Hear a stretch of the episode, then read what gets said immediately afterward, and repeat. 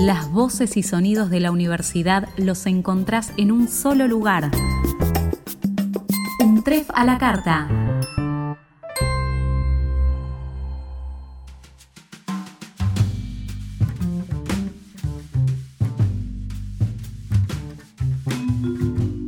Este es el podcast de la materia Problemáticas Antropológicas Contemporáneas del ingreso de la Universidad Nacional de 3 de Febrero.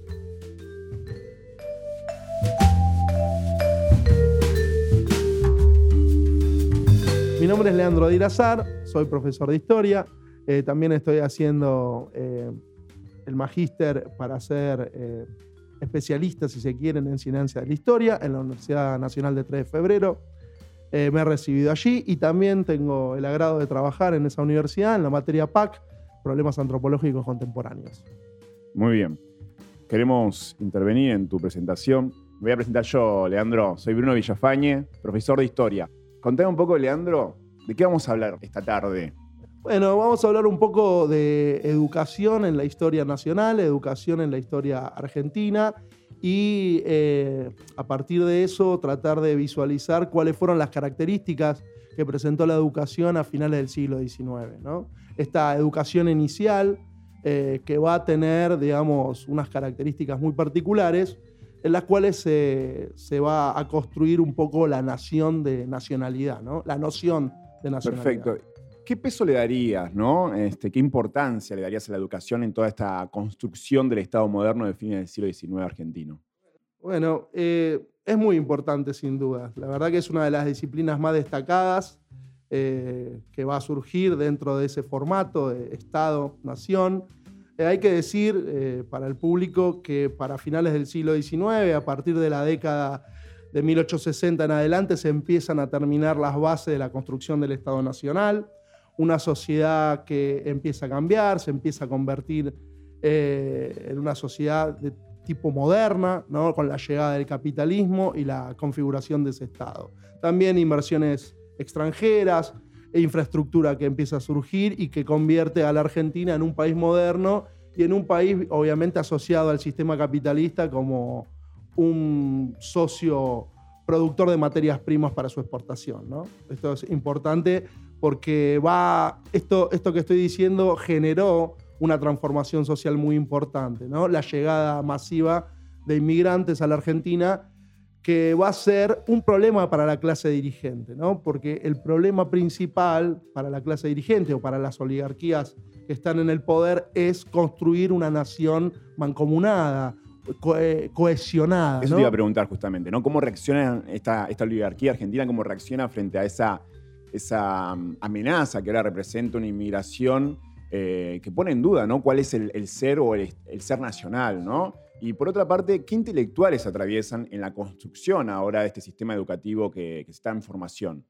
Sí, de hecho es un desafío ¿no? la construcción de ese ser nacional. ¿no? Eh, podemos pensar en Benedict Arneson que habla de comunidades imaginarias. ¿no? Eh, esto se va a dar no solo en la Argentina, hay que decir, no es solo un tema que surge en la Argentina, pero eh, en el caso nuestro, en el caso de nuestra propia historia, es un desafío para las oligarquías y para la clase política que tiene que armar un Estado. Y ese Estado tiene que tener una sociedad mancomunada o una identidad, si se quiere, cohesionada, una identidad nacional, que obviamente sabemos que es una creación la identidad nacional. Y ahí, evidentemente, el colegio o las instituciones eh, educativas van a ser un pilar fundamental para la creación de esta identidad nacional. Y figuras que me preguntaba sobre las figuras destacadas, bueno, hay varios nombres. Sin dudas, el principal de, este momento histórico es Mitre, ¿no? Mitre, que podemos ubicarlo no solo como un historiador, sino también como un político, militar, bueno, entre otras cuestiones, que fue uno de los iniciadores de la historiografía nacional y uno de los iniciadores de la construcción del Estado y también, por ende, de esta cuestión de la educación nacional, ¿no? Aparecen otras figuras, obviamente, acompañando a Mitre. Podemos pensar en Vicente Fidel López, también dentro de la historiografía, y figuras no tan destacadas como Clemente Frejeiro, vamos, eh, un, pensador, un historiador argentino, que va a tener mucha incidencia en las escuelas normales, ¿no? eh, como también Juana Manso. Vamos a hablarlo, ordenarlo un poco cronológicamente. Juana Manso ya en el año 63, 1863, eh, genera un libro muy, de mucha circulación en los colegios, que fue el compendio de la historia del Río de la Plata, ¿no? de, la, de las Provincias Unidas del Río de la Plata. Ahí podríamos hablar de, la característica de cada uno de estos libros o manuales, no, sé cuál sería la forma correcta de decirlo, ¿no? Ahora, ahora, ahora podemos ir por ahí. Eh, y después, un poco más adelante, bueno, Clemente Frejeiro también con un compendio de la historia nacional, ya para la década del 70, para finales de la década del 70. Va a haber varios autores también. Más adelante, Rómulo, eh, Rómulo Carbria, entre otros autores que aparecen en, la educación con una posición muy destacada. Ahora, me olvidé de una figura, Sarmiento también, ¿no? Sarmiento es otra figura muy importante, ¿no? Eh, dentro de la educación. Pero si tenemos que hablar de las características de los manuales de historia de la época, van a ser un dispositivo dentro de las instituciones escolares. Eh, y esos manuales están, eh, mejor dicho, se producen con la intención de generar en, los niños, en las niñas, la identidad nacional, ni más ni menos. O sea, y eso es un desafío, como dijimos, muy importante.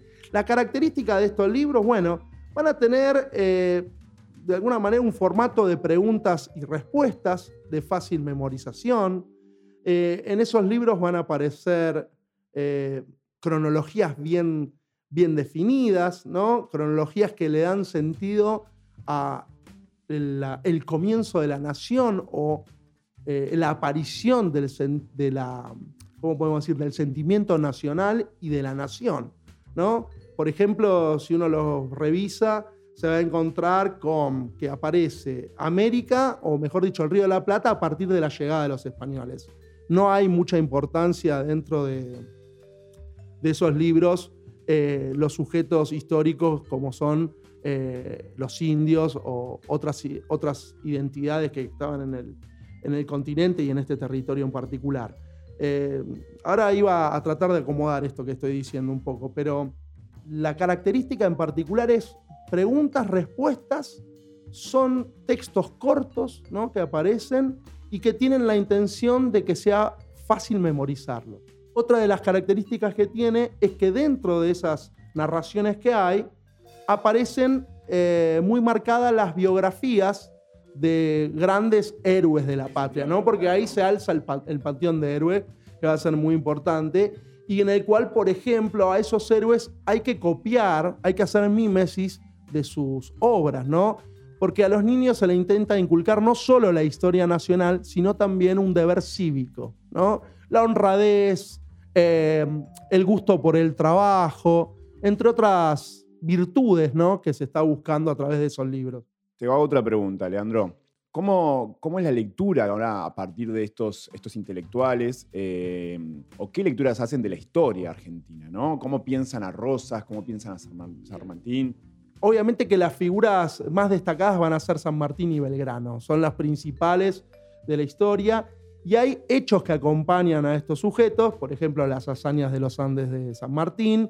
Y Belgrano también, un hombre de hazaña con la creación de la bandera, pero sobre todo Belgrano tiene la ventaja de aparecer, si se quiere, en los comienzos de esta patria, ¿no? que es 1810, ¿no? donde de alguna manera se manifestó ese espíritu patriótico en 1810. Eh, hablando de un poco la narrativa cronológica, también es muy importante en esos libros eh, las invasiones inglesas. ¿no? Eh, las invasiones inglesas son para estas personas que están narrando este tipo de libros muy importantes ya que ahí se despertó el espíritu patriótico y el espíritu democrático. Bastante porteño igual. Muy porteño, sí, muy porteño centrado se diría y también eurocentrado. Esto es muy importante Ahora cuando sigamos hablando de las características, me gustaría destacar que en estos libros se intenta crear un nosotros, ¿no? Cuando se crea un nosotros, eh, y esto tiene mucho que ver con lo que plantea Guido Fernández Parmo, que trabaja en la materia, en PAC, en lo de mismidad y otredad, ¿no? Y estos intelectuales intentan construir en ese imaginario social un nosotros, ¿no? Un nosotros. Recordemos que las migraciones traen gente de muchos sitios, ¿no? Normalmente decimos europeos, pero sabemos que hay muchas más eh, personas que vienen de otras partes del, mundo y los propios europeos también, eh, bueno, no están arraigados a la cultura que hay aquí, ¿no? Y en ese nosotros hay una cuestión muy interesante con el europeo, porque al europeo se lo, va se lo va a poner obviamente en la cúspide social, en la cúspide de la civilización, porque los libros tienen, como decíamos recién, una marcada eh, impronta eurocentrada, ¿no? Digamos, Europa es la civilización, de Europa viene la cultura y este territorio es a partir, si se quiere, de la llegada de los europeos. Pero hay un problema que los europeos que vinieron no eran los que se querían. Bueno, esto se va a ver un poco más adelante, a principios del siglo XX, ¿no? Pero este, este desafío que tienen, esta característica interesante que tienen, que si bien son sujetos externos, exógenos, que empiezan a llegar a la Argentina, el desafío de estos intelectuales y del Estado-Nación, obviamente, porque estos hay que decir que son agentes del Estado, estas personas que estoy nombrando. Bueno, Mitre fue presidente, fue senador, digamos, fueron eh, políticos importantes, pero incluso los que no fueron políticos también fueron intelectuales que trabajaban para el Estado-Nación. No eran intelectuales inorgánicos, eran intelectuales orgánicos de esa construcción de la nación. Y el europeo, en este caso el migrante, eh, trae como una promesa para esta generación de intelectuales. La promesa de sacar, y esto lo vimos en Sarmiento, ¿no? Cuando leemos el Facundo, el gran problema de Facundo es el gaucho, ¿no? La figura del gaucho. Bueno, traen la promesa de sacar esas costumbres, ¿no? del territorio nacional que son obviamente eh, caracterizadas como bajas, como incivilizadas, etc. Entonces el europeo que llega es un componente exógeno, pero que tengo que asimilar, que tengo que eh, ayudarlo a ser parte de la Argentina, de esta nación. Eh, y ahí está un nosotros, ¿no? Y el nosotros obviamente está cargado de características positivas. Nosotros somos una nación que tiene obviamente eh, características a destacar. Somos honrados, tenemos espíritu de libertad, queremos la fraternidad. Bueno, una serie de características que hacen al argentino o a los argentinos un sujeto, si se quiere, positivo. Perfecto. Sería la, construcción de esta mismidad argentina. Sí. Y eso me lleva a preguntarte, ¿qué pasa con las otredades? Eh, y ahí, volviendo a Fernández Parmo, que, que él dice muy bien, cuando se crea mismidad, también hay un espejo que, se, es como la contrafigura de esa mismidad, que es la alteridad o la otredad, ¿no? Eh, siempre que se crea una mismidad, aparece como automáticamente lo que no se debe ser. Hay un deber ser y un no deber ser. Bueno, ahí hay varias figuras a destacar de ese no deber ser en estos, libros, en estas narrativas que aparecen a finales del siglo XIX. Eh, las hay eh, las hay internas y las hay externas. Para nombrar las internas, tenemos que pensar primero en los indios. ¿no? Eh, ya insisto, hablé del Facundo eh, y el gaucho, ¿no? que obviamente Facundo, en el Facundo Sarmiento está muy preocupado por lo que significa el gaucho en la cultura eh, rioplatense los indios y los gauchos son como las figuras que hay que barrer del mapa para generar un sujeto civilizado. O sea que dentro de ese convite a la nacionalidad, a, esa, a esta fiesta patria, a esta narrativa, estos sujetos van a tratar de ser eh, sacados del discurso o vistos como un problema, ¿no? Lo que no es el ejemplo a no seguir. Eso es lo que no está civilizado, eso es lo que no sirve para la nación. Aparte atravesado por el positivismo, digo, Totalmente, el positivismo.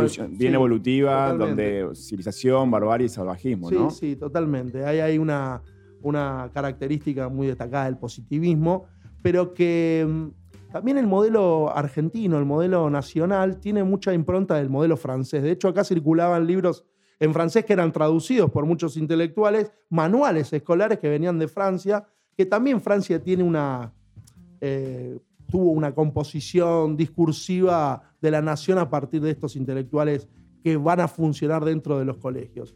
Y que los dispositivos son los manuales, ¿no? Los principales dispositivos manual y las fiestas patrias o las efemérides. Pero destacando el tema de las otredades, dije el, indio y el gaucho como las centrales dentro de lo que es eh, el suelo rioplatense, pero por fuera de los límites de la nación, porque la geografía tiene mucho que ver acá. De hecho, doy un dato de color. En 1883 se hizo un congreso panamericano eh, pedagógico, donde vinieron varios intelectuales y hombres de la, de la educación y mujeres de la educación, principalmente eran hombres, hay que decir, a eh, sentar las bases de lo que se debería enseñar, cuáles son las currículas que deben tener en América. Y ahí aparece la instrucción cívica, ahí aparece la geografía, la geografía nacional, la lengua nacional, la historia. ¿eh?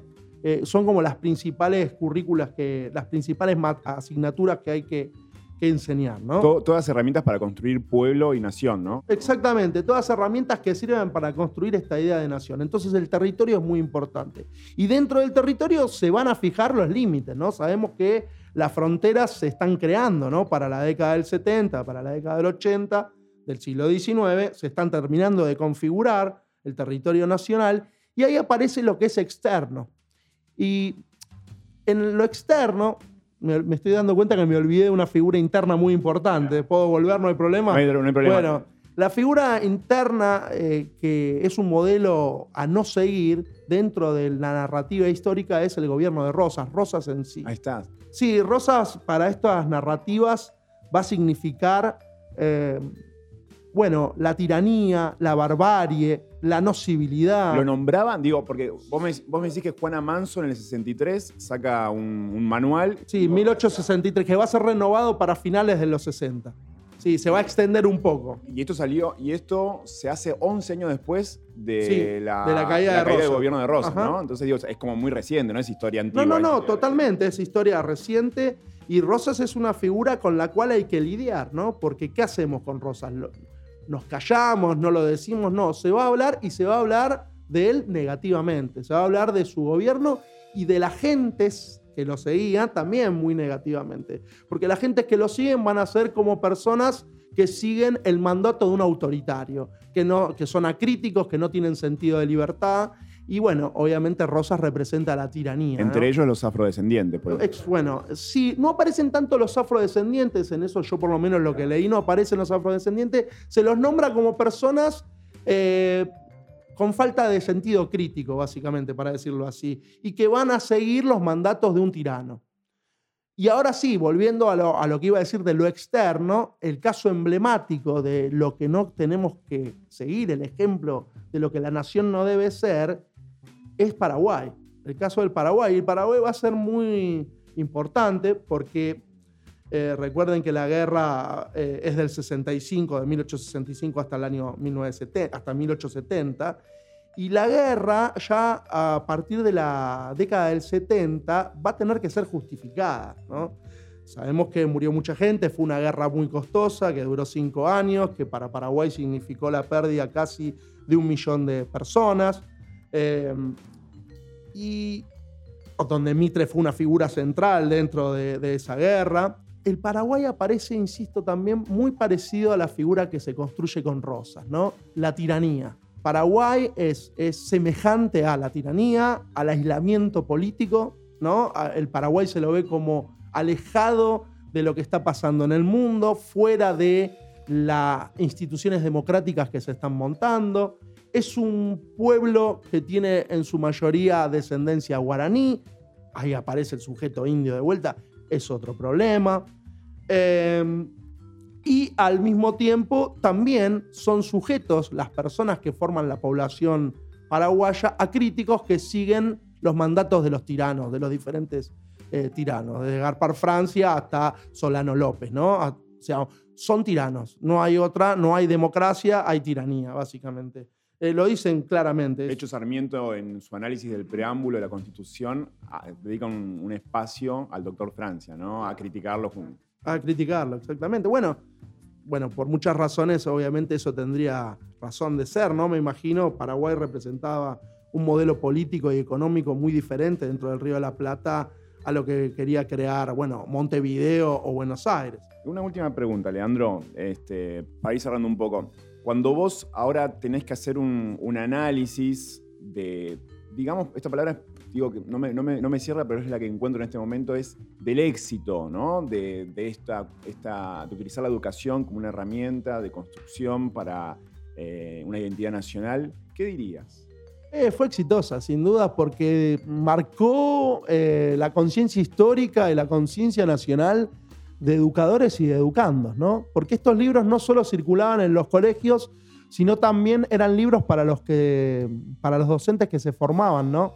Recuerden que para la década del 70 aparecen las escuelas normales eh, en el territorio nacional y hay que formar docentes también. Los docentes no están formados, aparecen con las escuelas normales también los institutos de formación docente.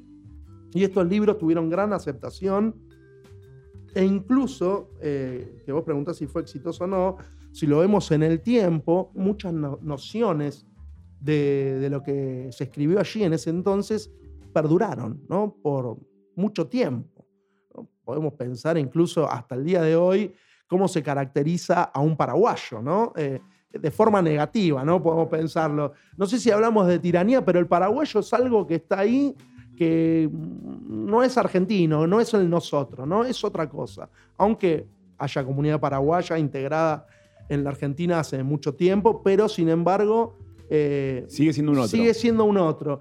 Y e incluso nociones de historia, ¿no? Por ejemplo, con la Revolución de Mayo comienza la patria. Totalmente. ¿no? Aparece Argentina con la Revolución de Mayo. Bueno, los que estudiamos historia sabemos que no es así, ¿no? Es el comienzo de un proceso histórico que va a tener muchos años hasta concluir en la nación, ¿no? Pero sin embargo, eh, cuando se estudia, 1810 ya parece ser que aquí hay patria, ¿no? Eh, y bueno, lo que fue el 12 de octubre, no hasta hace mucho festejábamos el Día de la Raza. O sea, que evidentemente las características positivistas o las características narrativas de esos discursos em, perduraron en el tiempo, a muchas generaciones. Mira, me haces pensar eh, en que todavía inclusive cuando, cuando hay una representación del 25 de mayo eh, o del 9 de julio, todo lo que tiene que ver con Meto Chivo, la plebe racializada, eh, siempre están felices. Ah, sí, siempre. no hay conflicto. Eh, no están vendiendo empanadas felices, lo que sea. Siempre son. O sea, hay gente feliz y, estamos hablando realmente de personas que están en una situación de esclavitud, eh, que habían muchas veces sido secuestradas de su tierra, otros, bueno, nacidos, nacidas acá. entonces, como que, bueno, estas cosas perduran realmente, como sí, ¿no? Perduran. De hecho, en estos textos que, estuve mencionando, hay como una línea eh, sincrónica y diacrónica que va a atravesar la historia desde 1810 hasta ese presente que están escribiendo estos autores, donde la nación eh, solo trae éxito. La nación es algo que va en una línea recta hacia, hacia el éxito total, ¿no? Hacia a mejorar a los hombres, ¿no? Es providencial, ¿no?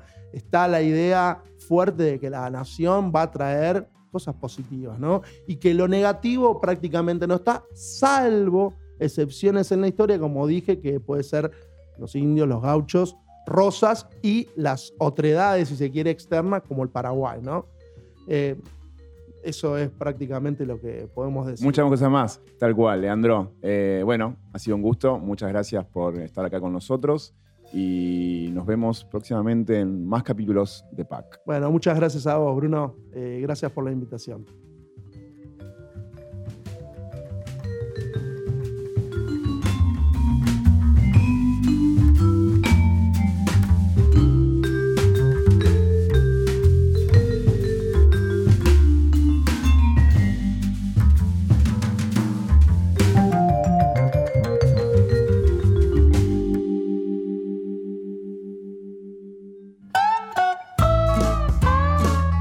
Seguir al día con las novedades de la universidad? Suscríbete. Un trefa la carta en Spotify. Para dejarnos tus comentarios o sugerencias, nos pueden escribir a podcast.untref.edu.ar.